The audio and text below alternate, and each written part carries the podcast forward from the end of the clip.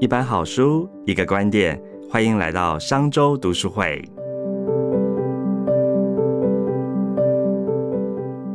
各位大家好，我是商业周刊副总主笔单小艺，欢迎大家来到我们商周读书会。上一次我们很开心邀请到哈我高山仰止、谨信行止的张明明老师，老师也看。谈得很开心，所以呢，他这次我们又荣幸的再次邀请到他，明明老师来跟我们的观众再打个招呼。Hello，小易，还有各位商周读书会的朋友们，大家好，我是张明明。哎，老师，上一次哈，这个 OGSM 哈，跟我们分享了如何对主管。他们应该怎么样用 OGSM 做到变革，同时提供成提高成功率哈，甚至提到这个待人啊，怎么样对员工啊，怎么样用人，其实我们都涵盖了这些层面哈，可以说是在三十五分之内就是集大成啊哈。那我们知道上次也有提到，公司里面其实八成以上的组成都是员工嘛。那其实最重要的，上次有讲过，主管对于员工的态度。那员工怎么反应，会是这次变革非常重要的关键。所以，我们这次就来聊聊员工喽。好，所以这次用就假设我如果是员工的心里在想什么，对不对？面对变革哈，老师，我们这种员工哈，对于这个变革心理哈，就是心有戚戚焉呐哈。自从这个奥巴马的选举口号是 change，change。这个 change 就是充满在这个每条大街小巷哈，每个主管的嘴里，我们就是变革，就是改变。所以老师，我想请教您哈，员工在遇到主管推动这个转型变革的时候，您看过那么多员工，他们通常会有什么反应？嗯嗯，就呃变革啊这个词哦，我觉得很有趣。变革的英文叫 change 嘛，其实 change 有很多的翻译方法，可是当你翻成变革的时候啊，我常在笑哈，老板看到的是变。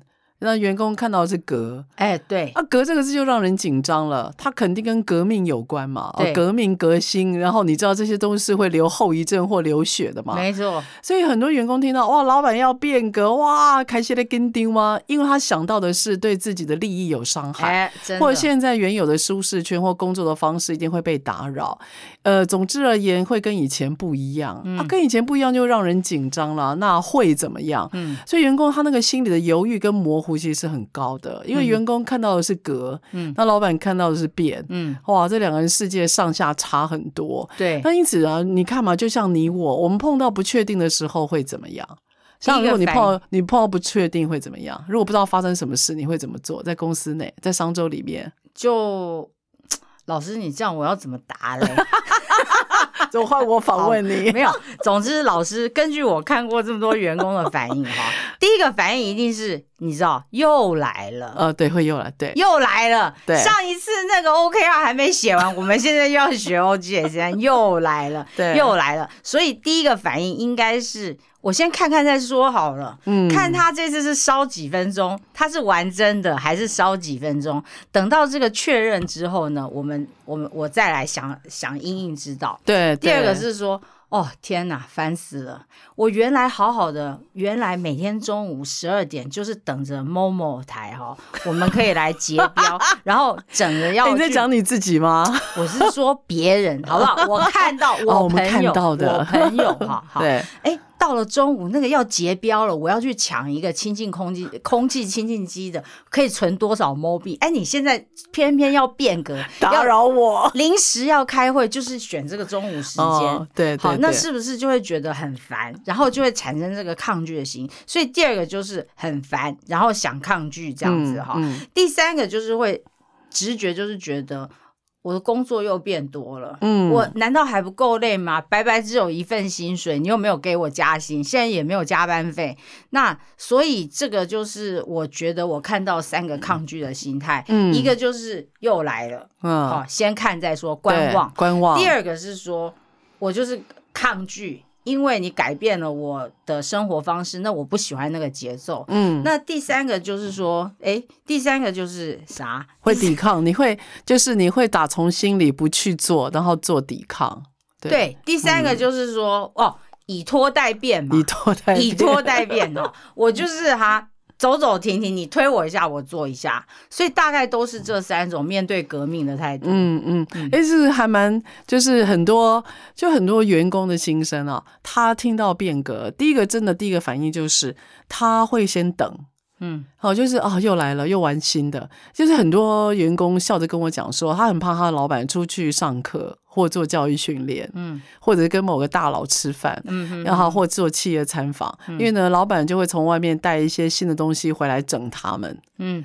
哇！你们这个数位做的很好，为什么以前没有这样做？好，我们要引进哦。然后呢，我发觉老板隔天哈就有什么 ERP 系统什么更新啊，什么如何？哇，这时候是最怕，所以啊，很多员工很怕老板出去上课，嗯，因为觉得会回来整他们。因此，他发觉老板又带新东西回来的时候，他第一个反应就是啊，又来了，哦，又要又要做新的改变。好了，我就看你怎么变。嗯，所以他会先听。接下来呢，他会看一看，那老板接下来打算怎么做？没有错。那如果没有很具象的话呢，他就会以拖代变，因为尽量不要影响我现在的工作。对。然后呢，因为我也不知道说接下来会发生什么事，我至少先把目前的东工作先顾着好嘛，哈。我该打的电话，我该有的 calendar，我该弄的会，我还是得做啊。对。避免因为要变革而变少嘛。嗯所以我还是得做，所以员工就会以拖代变。那这时候老板就会问：哎，你为什么不做？你上次要你弄那个，为什么没弄？是不是？老板会发觉员工是不是在拖？老板就会问，这时候就有趣了。很多员工就会用一些各式各样的理由，还有问题就丢给老板。没错。哦，他会问说，他会跟老板讲说，老板，因为我最近有个案子很忙，所以呢，我需要一点时间。好，这个算客气的。第二个是老板，你这个成效到底怎么样？那问题是这个可以带来多少利？你可以，你可以说，你可以说它到底有没有效吗？哇，这时候就开始有臆测了。嗯，那第三个就是老板，我看你，我看你那个呃谁谁谁也没有在做啊。那我觉得那个你应该先处理他哈，推脱。所以我们发觉员工为了要去抵抗。变革这件事情所想出来的各种的方法，真的已经可以可以成为一个收集起来，真的可以成为一个百科全书了。嗯嗯，那个方法之多，会让。一个老板很无力，所以我才会说，老板会面对员工很多的提问，心里的抗拒，他会发觉原来员工用各式各样的想法在抵抗他，而这是平常工作并没有看到的，所以老板会心累，然后员工心也很累，你知道为什么吗？为什么？因为他想说这招用过了，不能老是用这招，他要换新的。是对，所以我们碰过很多员工的抗拒，那我也了解说，我自己身为以前是身为员工啦，我也会。犹豫了，所以这个是我们蛮常见的。哇，那个很多啊，那真的可以写小说了，真的很多，就职场厚黑学这种内容嘛，员工才不会觉得厚黑了，他是他的生存之道。你知道我们以前啊，问那个老板说要弄绿能嘛，对。啊，那个然后那个老板讲欧洲公司嘛，对啊，我们要用，因为欧洲公司让他那个电，你知道一直长期都这个问题嘛，然后我们老板叫我们中午的时候啊，就是要关电脑。然后要关荧幕，哎，问题是小易，我不知道你的状况如何，我不会关，你知道因为我觉得很多档案要存，然后又在开，我很没有安全感。我记得我曾经好几次啊，那工作做到一半没有存，你知道吗？吓死我了。因此，我实在不太喜欢中途关电脑，就全部都 off 掉。嗯嗯。那我，但是呢，我们就怎么对付老板，你知道吗？老板也会巡哦，老板会巡你的荧幕是不是黑的。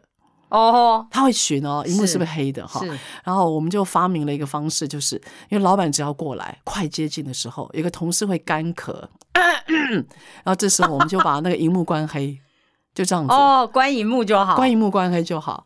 那老板不会低下头来就看你的 power 键是不是亮的嘛？他没力气，他都不是很累啊，所以我们就知道说，哎，这样就蒙骗老板了。等到老板过去，我们再把灯 荧幕的灯打开啊。哦，所以你看这个我老板怎么如何以一挡百啊？这个很难呢。真的，上有对策，下有永永远有对策哈。对哦，我们真的员工想那个想叽呱出团的，真的超多的这个。我觉得老板很难去抗拒这些，啊，员工最大的乐趣就是玩老板啊！哎，这个我倒是没想过，哎，真的，你知道我们还有啊，就是我的老板啊，如果去国外开会，一我们因为在国外嘛，所以他一定是。七天十天跑不掉啊！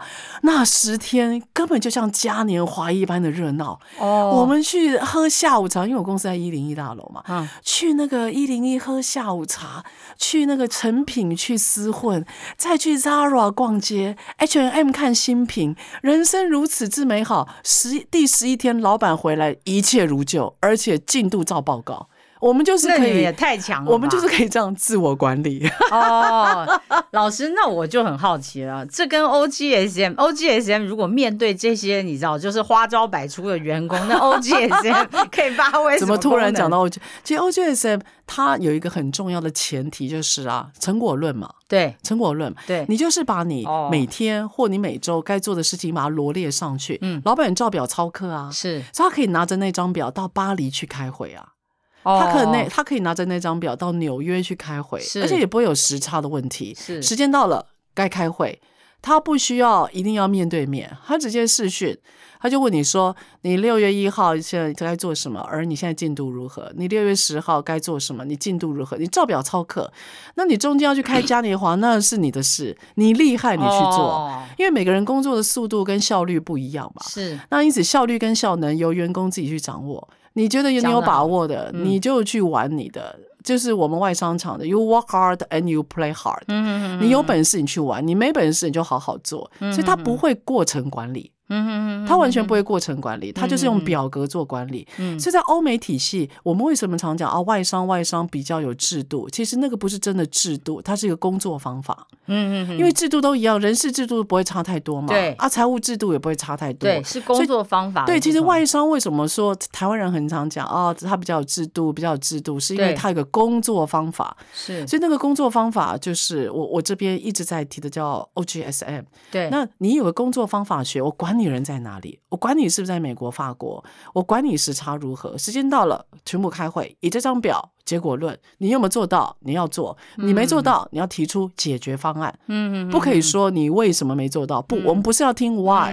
我们想要听 how to do。是，所以，所以他那张表格很大，很，你知道他很有趣，他给你一个逻辑的框架，可是，在框架里面你是自由的。嗯嗯嗯嗯，你在框架是自由的，对，所以那个框架某部分局限了我们工作里面的张牙舞爪，也局限了我们对于资深跟资浅的一种刻板想象。嗯嗯，他不要你因为资深或资浅，对。他要你因为这张表格而呈现出来绩效。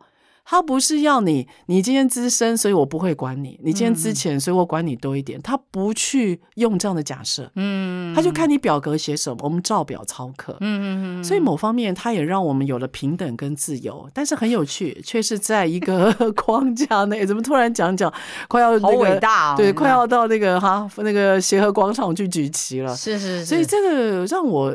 我这种比较外商或或者我比较外放个性的人哈，我觉得比较比较有想象，的确是老师有个创意在。对啊，老师你这样讲就是真的就是让我想到刚刚这个框架之内自由自由啊，是吧？那其实最重要的，我刚刚听大家讲，听老师讲，就是说其实员工面临变革哈，就是不外乎第一个就是等着看嘛，第二个就是说很直接的抗拒心态，第三个就是想办法拖。但是这面对这三种心态以及数以百计的这个花招的时候，其实老板如果没有拿出对策跟方法的时候，老板就是会被搞得心情搞木死灰嘛。每天面对这些员工都不知道该怎么办才好哈。对啊，那个变革的时候弄久了哈，或者是那个方法学如果没有出来啊，很多大家都会厌世，你知道会厌世，他会说哦，没有想到哈，人性是这样，他会开始他进入到人生哲学，你知道吗？他会说哦，哎，狼人家派。哦，狼人家不警啊！哦，人可以这样辜负，可以背叛。你知道那个那各种人生哲学，对于人的这个动物的那种，你知道那种善意啊，会突然没有，你知道吗？是是是。所以我蛮听到蛮多感慨。但你你换个方面想嘛，嗯，你不要去处理人性啊，这也是个方法嘛。我们用表格来，我们用表格啊，大家对齐就好。对啊，对齐就哎，非常哎，我喜欢对齐这个动词，是，就是时间到了，我们该做什么做什么。你时间没到，我随便你，但是时间到了，你就告诉我你要做什么嘛。对啊，就像商业周刊，周刊周刊，每个月这样工作时程多紧张啊。嗯可是我们难道会管你说你应该八点吃饭或七点吃晚餐吗？我们不会管你啊，我们管的是有没有办法在入印刷厂那一刻，真正拿出一个我们觉得自己品质。很棒的报道嘛，所以我要的是这个结果啊。那中间过程，哎，小易你要做什么？张明明你要做什么？就是把它做出来，而且做到好。我就相信你时间到你会做好。如果你时间到了没做好，我们就来看看你接下来打算怎么自我修正，而不是我告诉你怎么做。对，所以员工久了，我们都有一个习惯，我们不敢自己搞砸，你知道为什么吗？嗯，因为还要想下一步。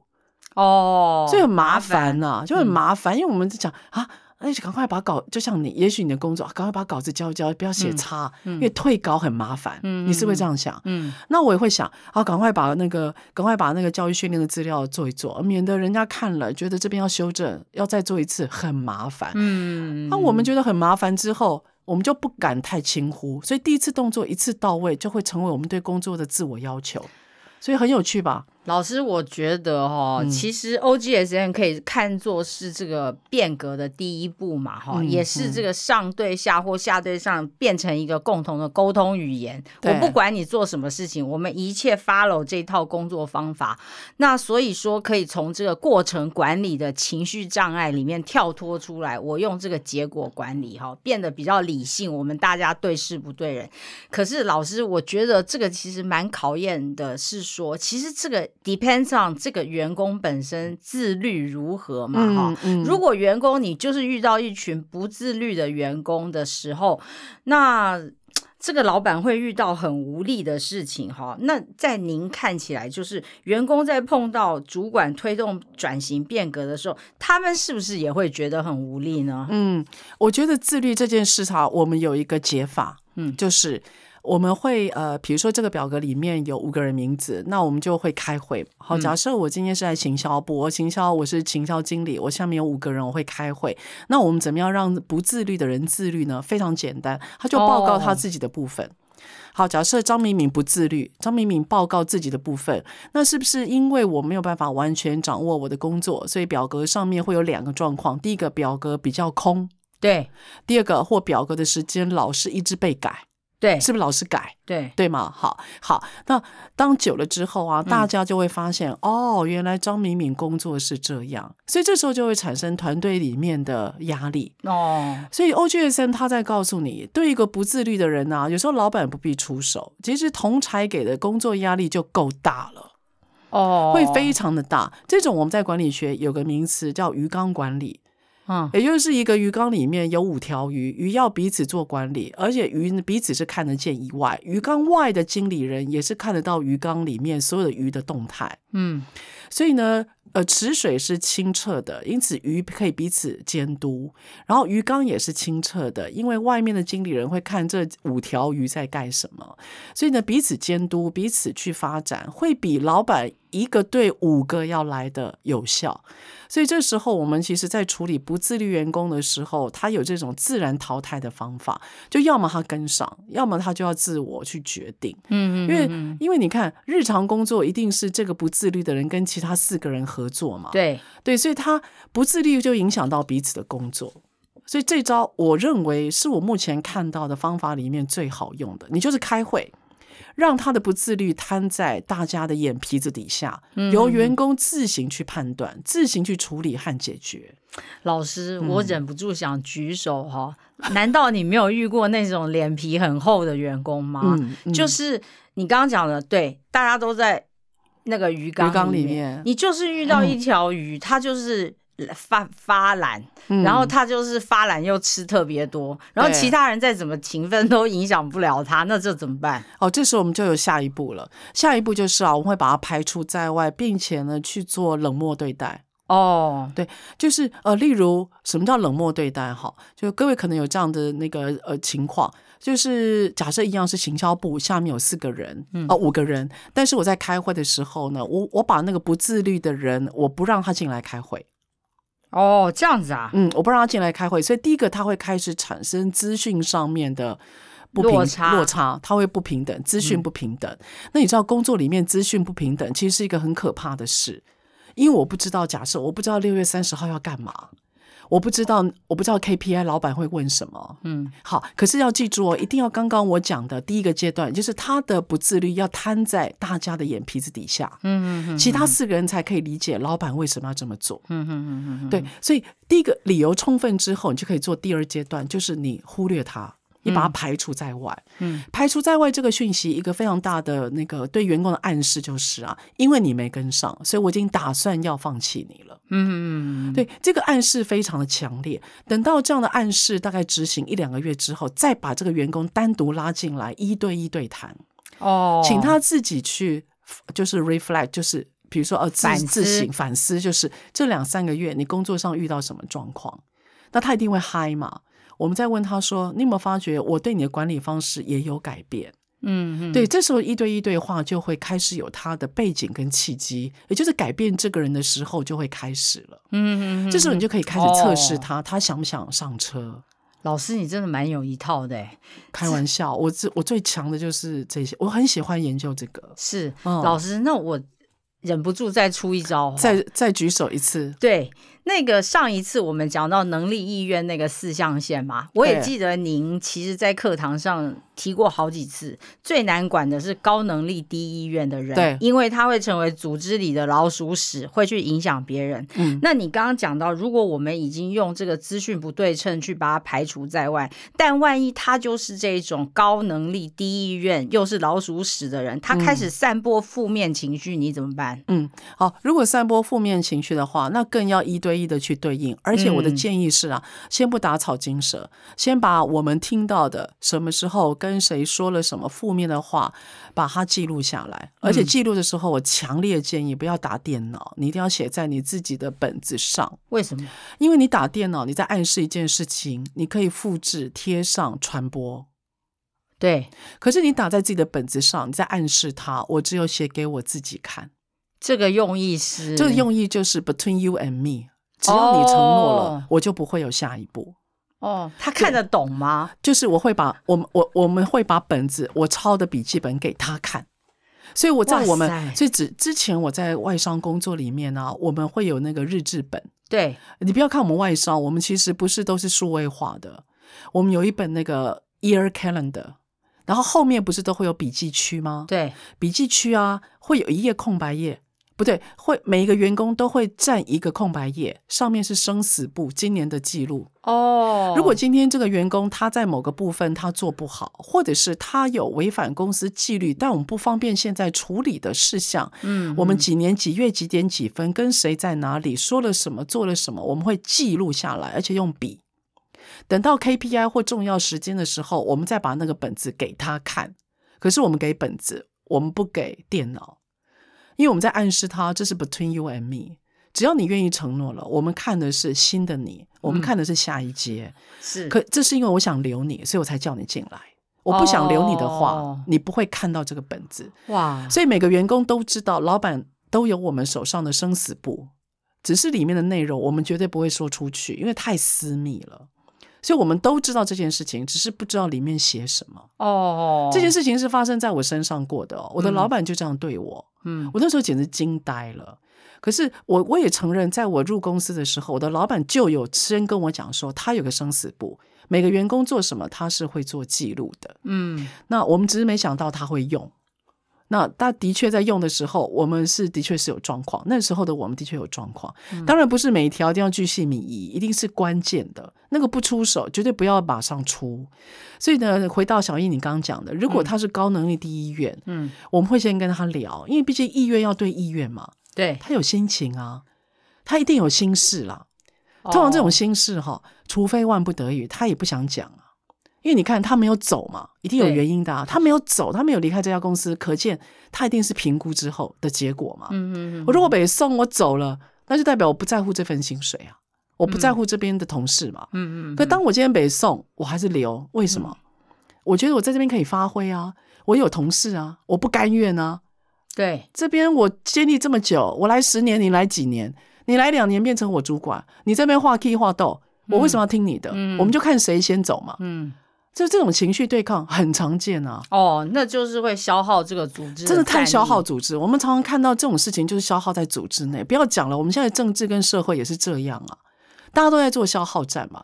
那主管就一定要是那个理智的人。所以当主管意识到这样的对抗，哇，已经台面化了，已经台面化的时候，那真的就是一对一该。谈一谈的时候了，嗯嗯嗯，我觉得谈开比不谈好。是，那台湾的老板不太擅长谈开，对他会害怕。对，这是文化、企业文化，然后整个文化的这个问题。对，然后更有趣哦，我们今天讲员工嘛，对，员工很有趣哦。当今天有机会跟老板谈开的时候啊，他又支支吾吾，然后自己还自己搜一样，就他会把他当初的愤怒，然后。多生气的那些感觉，一看到老板在他面前开口一讲话，整个就变死辣了。没有啊，老板啊，我觉得可能是那时候我心情不好，所以我才会这样觉得。没有，老板，我那时候去面试啊，其实只是想看一看啊，我自己的实力有多少。没有，老板，为什么我那时候没有帮他？是因为我真的家里有点事情，真的不好意思。你知道他开始演了，嗯，那可是他心情那一段他没有处理掉，所以我觉得员工自己要负一点责任，都是大人了，又不是三岁小孩子。你是二十几岁的大人，三十几岁大人，人家在跟你讲话，你有些事情你不直接讲，你现在是怎么样？希望人家帮你摸摸头啊，你好棒哦，你直接讲，我给你棒棒糖。我觉得这样的心态，我觉得太软弱，一定要坚强，或而且要够成熟的坚强。你真的老板跟你对话的时候，你要知道，is the moment of truth，它一定是一个关键时刻。什么叫关键时刻？你唯一可以改变老板的，就是这个时候。嗯嗯，这是唯一可以改变老板的。至少你可以从他那边得到一点承诺。你要要什么东西，就要在那个时候。但是事前你也得想清楚，到底要谈什么嘛？对对对。所以就是其实。哎，老师，我真真的是发觉这个变革、组织变革哈，有点像是一种职场现行记的概念哈。对，就什么东西在改变的时候，人心、人性都会全部的显出来。所以在这个状况下，我们通常会看到园中有三个状况嘛哈。第一个状况就是说，他会在不自律的中间，他通常会出现了，我们要有三个状况去。对待他，第一个就是您刚刚讲到的鱼缸管理。面对这种员工不想改变员工的时候，我们可以塑造一个环境，营造同采压力，好让大家有一个鱼缸管理的效果。但是如果这招遇到厚脸皮的人，哈，没办法，那没关系，那我们就用。玉山管理，把它放逐到玉山去，我们把它排除在外。好，冷冻管理，我们放到冷冻管理，创造一个资讯的落差，让他知道说他在组织里面已经不受欢迎，已经很危险了。嗯，如果这种人他又是高能力低意愿的人，他开始散发负能量，他也不在意的时候，我们就要祭出第三个杀手锏，那个就是我们要把他找来一对一，这个就是 moment of truth，大家要先底。底牌的时候了哈，对对，所以那刚刚老师也跟我们分享了，这个真的是独家私密心得啊。大家要记得，他这个很厉害的这个主管管理哈，记得这个不是只有算账要两本账，我们这个主管本身也要有这个两种。你说那个本子哈，对对对对，哇，小棒小静你整理的好棒哦，真的，老师谢谢。对，然后又又有个新名词了，叫做玉山跟冷冻，是这样吗？对对对对对，真的啊，就是冷冻哈，所以我觉得就是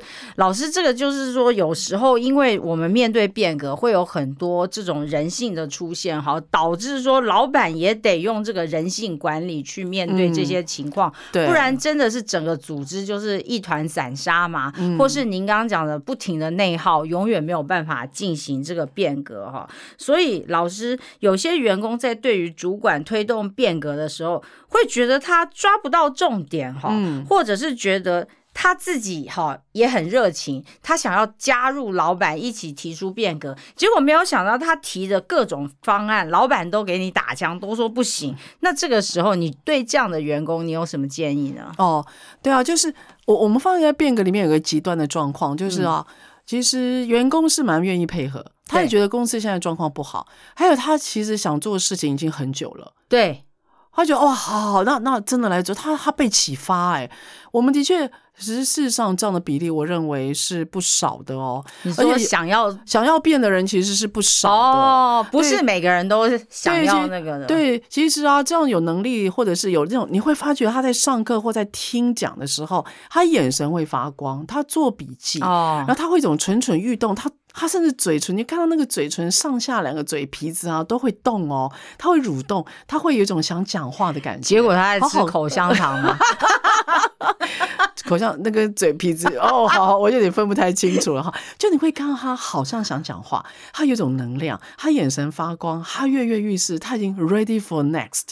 然后接下来很有趣，他就开始提意见嘛。对对对对，我觉得啊，我们呢要进到车用市场，因为车用市场现在电动车，所以未来现在的汽油跟柴油车一定会整个的大改造，所以我们要做电动车的电池或什么。哎，老板，我觉得我们今天要供呢高端商品，因为呢我们已经做大量了，所以高端呢，我觉得我们要往那个就是的呃蓝海，蓝海，就是我们甚至要为自己先先红海，哎，在蓝海，所以呢高端我已经想好了，我今天认识谁谁谁，这时候我就听到有老板会这样讲啊，嘿，车用哦，就最近的走啊，咱起码走北湖啊啦，他打枪，嗯，另外一边。哦，红海在蓝海啊！你有想讲老贼钱不？你有神鬼不？你算好之后，你再跟我讲。嗯，你知道讲的人哈，你当场就看到他刚刚的那个双嘴皮子的蠕动，眼神整个就嗯就弱掉了，你他就弱掉了。他突然觉得他没有被 appreciate，他没有被珍惜，他没有被珍惜，就是他的点子，你知道，纵然天马行空，但是不是不可能。老板连问一句：“哎，为什么你会这样想？”都没有。哎，对你好歹，我觉得，我觉得真的，老板好歹问一句：“哎，你怎么想到的？为什么？”你总要去问一下人家为什么这么想。你不能把自己，老板有时候老板会把自己当成智慧的先端，你知道他是睿智的。里边讲，我已经在家安瓦啊。如果老板都这么神，那你为什么不去算命？民权东路有很多的摊位还空着啊，其实蛮需要你们报效国家的嘛。是，所以我只是说。今天员工，我觉得如果是员工，我天马行空，好歹老板问我一句说：“哎，阿林，你怎么会想到这个？”我很好奇，就好奇问他就，我只要好奇被问，你知道的。我觉得哈，如果我被问，我就会很充满生命力。哎，魏老板，我跟你讲，我为什么这么想，是因为如何如何，我就先把后端的那个动机先讲出来嘛。你相信我，我看过那种员工被问，就是哎哎，你怎么会想到这一招？他老板问他：“哎，你怎么想到这一招？”他老板只不过这样反应哦。那个员工讲话三十分钟没有停，你连你会发觉他连呼吸喘气的那个小间隙都没有。他兴奋到啊，他甚至愿意自己扛起一个专案哦，他自己讲自己认自己扛的那种样子，我觉得会很让人感动。所以，如果听众朋友你现在啊是员工又是主管。哦，是员工吗？哎，你是中阶主管哈。我觉得你就好奇问他说：“哎，为什么你会这样想？”然后你要理解我们这种员工心情。我们要的不多啊，我们要的就是老板不要把我们当傻子。然后我们要的是，我有为国家、社会、公司尽力，请你帮我点点头。然后老板也是，然后员工的心情是：老板，我很爱公司，可是你要让我睡觉。还有跟我的老公跟老婆吃个饭，其实员工要的没有很多。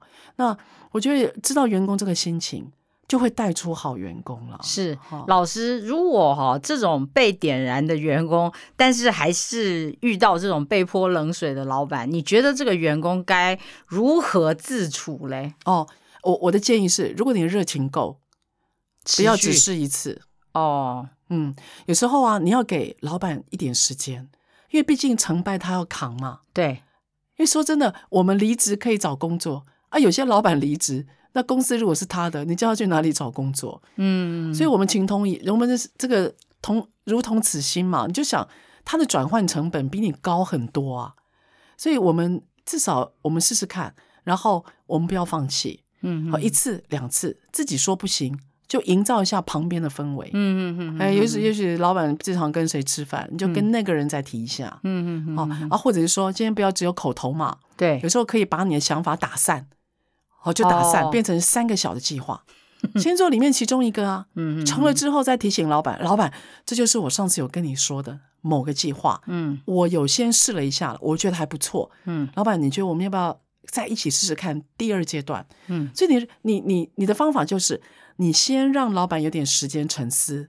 第二个方法，你营造这个话语的环境跟那个话语，就让大家知道这个主题现在突然一直会传到老板的耳朵。嗯。第三个，化整为零。嗯。你把你的好计划、好想法先变成小的部分，一步一步朝你要的去迈进。嗯嗯嗯。好，那第四个就是你先试先行，你先自己先先 try and error，然后直接拿成果。让他知道接下来会发生什么事，因为老板都是怕不确定。你只要把不确定降低，那么你就可以得到老板的承诺。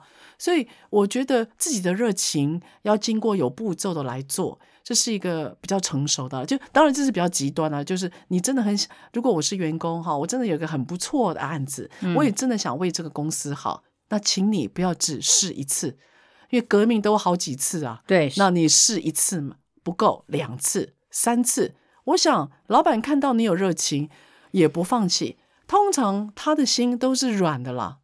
不要放弃，嗯，好，那我也鼓励大家啊，不要一次试不行之后，然后就垂头丧气，接着就说啊，我就知道了，这家公司反正就是这样，嗯，啊，我试过了啦，反正我就试过啦，不行就是不行，你们看就是这样，嗯哼，当你今天口头有一些丧气的话，我了解会有一时的低潮，可是你在影响别人，嗯嗯嗯，然后你也让自己习惯，只试一次不成功就决定。那我认为人的品格不应该只有试一次嘛，嗯嗯嗯，所以这也是一个算自我磨练了，哦，不要放弃。是老师，我觉得这个真的是哈，我觉得醍醐灌顶。所谓这个热情哈，不是光是内心一把火而已，其实我们要把它落实在职场里面，应该是一个有步骤的热情，嗯，step by step 的热情。所以老师刚刚跟大家整理了一共四个步骤嘛，所以你的热情第一步骤就是我们一定要。当人家给你泼冷水的时候，你第一个反而是要冷静下来。我先提，我先让对方有一个沉思的空间，让他也有时间去想一想。我不需要自己先给自己打枪。第二个就是我接下来的时间呢，我要营造一个环境，找到机会就切入他，告诉老板，暗示你的主管说：“哎，其实是有机会的，是有可能的。”同时，第三个，我要把我自己有热情的这个专案计划呢，我。把大拆小，我不要一口气告诉他一个太困难、太高远的计划，我可以把它拆成小小的，告诉他老板，也许我们只要一点点资源，好，我就可以做了。那最后第四步是。你如果热情到这里，你还在烧的话，你干脆好，我自己以身试法，不对，这个成语不对，就我跳下来，我自己先做出一点小小的成绩，然后做出成绩之后，再到适合的点的时候，我拿给老板看，说，老板，你看，我上次告诉你的，我现在做出一点小小的成绩了，用这个方法逐步的去把我的热情哈，不是干烧而已，而是有一些成果哈，能够把它。弄出来这样，对对，所以小叶，我这时候我要提，就是有个小故事啊，嗯，就是。我在台中啊，有辅导一家公司哈，那他的客户是在做那个 Nike 哈，像这种很大的鞋厂，他在做那个运动鞋鞋底的塑胶成型的产出，真的是台湾的隐形冠军，一个我很尊敬的企业。然后他里面有个员工跟着老板二十七年，跟老板二十七年哦，嗯，然后呢，他看到了 OGS 这本书，他就跟他老板讲说：“哎，董事长，这个你工具你应该要引进。”这个老板很有趣。他呢听到这个员工这样讲，他就想说他来看看这到底在写什么，所以他就看了我觉得这本书的封面，嗯，他你的照片吗？封面，然后那时候第一本还没有我的照片，他看了封面，他就说，哎，这跨起来哈，应该人气跨买，所以我们就开始被联络了，然后就联络了商周团队，然后呢，我就跟着商周团队一起进驻到台中这家公司，然后从我们上课。到辅导那个二十七年的年资的员工，一个女士，她一直在放炮。她怎么放炮呢？她不是她不能讲放炮，她一直在问老板问题。然后老的老板还有二代，他儿子接班的，一直在问他问题。你这个东西，你这样子的话，你怎么去验证？那为什么我们都是靠研发？我们的研发为什么速度都这么慢？为什么你业务部的话老是要跟那个客户吃饭？难道除了吃饭之外没有别的了吗？为什么你的目标都没有写日期？你们策略你们觉得这是新的吗？然后你知道一整串下来，因为每次上课他大概都保持这种调性，你知道吗？他好像是老板一样，他会问。当然他的讲话口气不像我这么夸张啊，那还是个女士嘛，比较温柔一点点。但是你在。开会，或者是你在课堂当中，你听到他这样指着董事长的鼻子问的时候啊，那真的是一个很奇怪的画面。嗯，我那时候心里想，我靠，可以玩这么大吗？我那时候心里这样想。下了课之后，我就问那个董事长，我说：“当哎，那样呢？哈，啊，你跟你问你心情安怎？”他很有趣，他说：“哦，迄个哦，我跟你讲，我惯习啊。”我说：“哦，为什么？”他习惯了。我说：“为什么？”哦，二十七年来。一打刚弄安呢？哦，他二十七年来都这样。我就问了一个很直接的问题，那时候在坐电梯，我说：“当哎，会不会不舒服？”他说：“会啊。”我说：“那你有忍受他吗？还是你欣然接受？”他说：“他会忍一秒，接下来他欣然接受其他秒。”哦，太厉害了！我说：“哦，为什么？”他说：“哈，他就是鲶鱼员工啊。”哦，他把大家搞得不舒服，可是每个人都知道他是为这家公司、为这个老板好，因为他的存在，每个人都意识到一定要动一动，不然会被他撵。哦，你知道这是让我很感动的事。而小易他二十七年了，就是一个非常资深的员，是很资深。然后呢，我在课堂当中，我有一次听到他讲电话，是他用流利的英文。然后呢，接下来有一通电话，他用堪称流利流利的越南语，太强了吧？我就说哇，你英文怎么这么好？你留学过吗？小易他没有留学过，嗯嗯，他的学历专科。那都是靠自学，他靠自学。然后我就说：“那你的越南语呢？”他说：“在线上自己学。”嗯嗯嗯。我说：“你所有东西都是自己学？”他说：“对，老师，我一直都告诉我自己，如果我不学，董事长他不会动。”哦，他真的是念之在兹。对他念之在兹，他用感念的心情跟着老板成长，甚至拉着老板成长。嗯嗯。可是过程舒服吗？不会太舒服。可是有没有美好的结果？有。嗯，因为他们公司就以他为中心，每个人都在想我们接下来可以做什么。嗯，他感染了一群公司的人。嗯嗯，然后他一直跟我讲说，OGSM 他呃帮公司导到一定程度，他也要思考一下接下来下一步。嗯嗯嗯，我有时候看着他的背影啊，我有时候在想，一个女人或一个女性的员工。跟着一个老板二十七年来，这样孜孜念念的，为了这个老板好，知道这个老板的辛苦，嗯嗯，他刻意担任这样子，也许不讨好的角色，那个是为了什么？我觉得那就是一种感恩，然后一种对这家公司深度的感情跟爱。嗯，那我认为这样子的深度感情跟爱，在我们台湾的职场里面，似乎慢慢越来越薄了。所以我觉得。每个员工都是喜欢公司的，是，我也承认人性是软弱和自私的，对。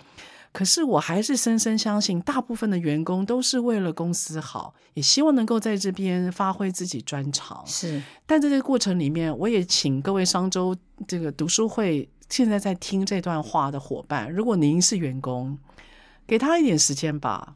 我说老板，哦，然后呢，哎。把自己的把自己对这个公司的喜欢跟情感呢，也许画个形式啊，好，也是我不要针锋相对。然后人家没有马上 take 我们的意见，他一定是有所考量，他不是讨厌我们，嗯，因为他的他背后啊那些沉就是很深沉或者是负担的东西，真的远超乎我们这些职员的想象。所以我就说 OGSM 它的好处就是，他把情感面拿开，我们照表操课。谁都不会落队，谁也不会去太多情感的诉求。我们把事情做完做好，只要跟跟着这个走，你要怎么样去发挥你的感情或大爱，我们就会在这表格里面的文字它自然呈现。是，哎呀，所以我一直很喜欢 OGSM 推行过程里面所给我的故事，那个才是，这就是我写第二本书最重要的关键。其实第二本书我写的比较感性。嗯，因为我们 太多故事了，其实我会伤心。是，所以呃，同学，特别是我们商周读书会的同学们哈，一定要记得，你不能只买第二本书。第二本书是一个故事的书哈，里面就是有一些欧杰森的原则。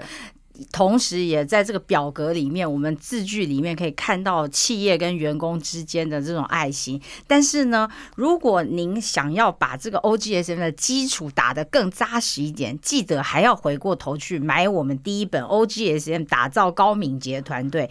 因为呢，我们唯有把事情做成，我们把事情一件一件做成，朝着目标迈进的时候，坦白讲。感情才会慢慢的发生。是的，如果我们一开始的时候大家就是一盘散沙，各自为己的话，什么都不会发生。所以，我们今天非常感谢明明老师哈，拨空给我们两次的时间来跟我们发分享这个 OGSN 各式各样，不管是从组织的管理到个人的自律，甚至是这个感情的连接，我们都可以在这一张 A4 纸上发生哦。所以，这个就是我们今天商周读书会的内容。那也希望大家继续收听我们下一次的商周读书会。我们今天就到这里结束，谢谢明明老师，谢谢，谢谢小易，谢谢大家，拜拜，拜拜。商周读书会集结商业周刊出版的好书选读，邀请您订阅 Podcast 商周吧，或是按赞追踪 FB 粉丝团商周读书会，掌握最新出版讯息。